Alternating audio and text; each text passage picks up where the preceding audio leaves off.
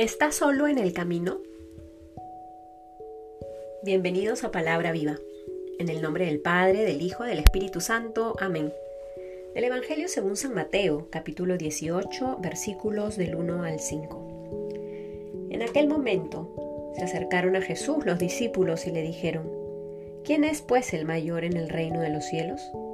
Él llamó a un niño, le puso en medio de ellos y dijo, yo os aseguro, si no cambiáis y os hacéis como los niños, no entraréis en el reino de los cielos. Así pues, quien se humille como este niño, ese es el mayor en el reino de los cielos. El que reciba a un niño como este en mi nombre, a mí me recibe. Guardaos de menospreciar a uno de estos pequeños, porque yo os digo que sus ángeles en los cielos ven continuamente el rostro de mi Padre que está en los cielos. Palabra del Señor. El día de hoy hemos leído este Evangelio según San Mateo, porque estamos celebrando a los ángeles custodios. Hoy como iglesia hacemos memoria y celebramos con espíritu festivo que Dios en su infinito amor, al revelarse y al considerar nuestra condición humana, nos ha regalado a estos ángeles custodios quienes nos acompañan en el camino mientras peregrinamos en esta tierra.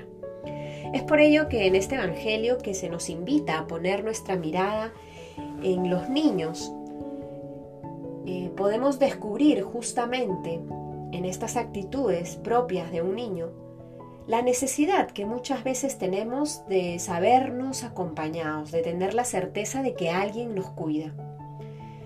Y en este contexto en el que los discípulos le preguntan a Jesús, ¿quién es el mayor en el reino de los cielos? ¿Quién es el más importante? Jesús es claro, ya lo ha dicho en otro momento y hoy lo vuelve a decir.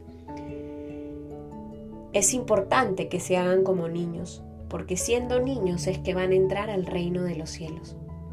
¿Por qué rezamos este Evangelio al hablar de los ángeles custodios?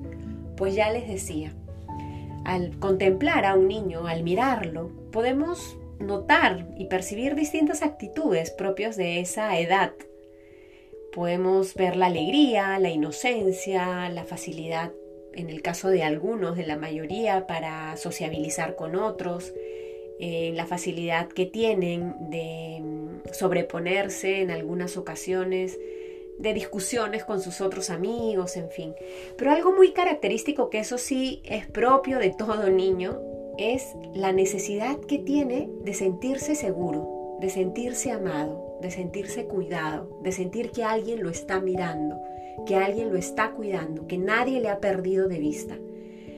Y el Señor nos invita asemejarnos en esa actitud también a los niños.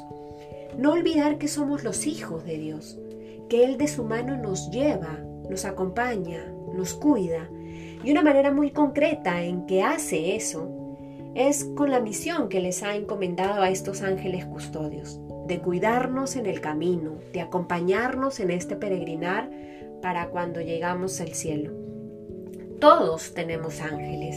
Estos ángeles nos cuidan, Qué importante es en nuestra oración también rezarle a ellos, para que sean ellos quienes con prontitud puedan llegar a Dios, llevarle a Dios también todas nuestras intenciones.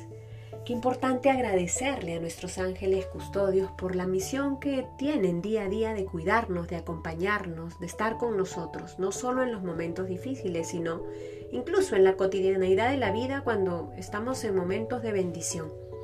Que en este día entonces en que hacemos memoria de estos ángeles custodios, podamos agradecerle a Dios por su infinita sabiduría y por demostrarnos una y otra vez que Él siempre camina con nosotros. En el nombre del Padre, del Hijo, del Espíritu Santo. Amén.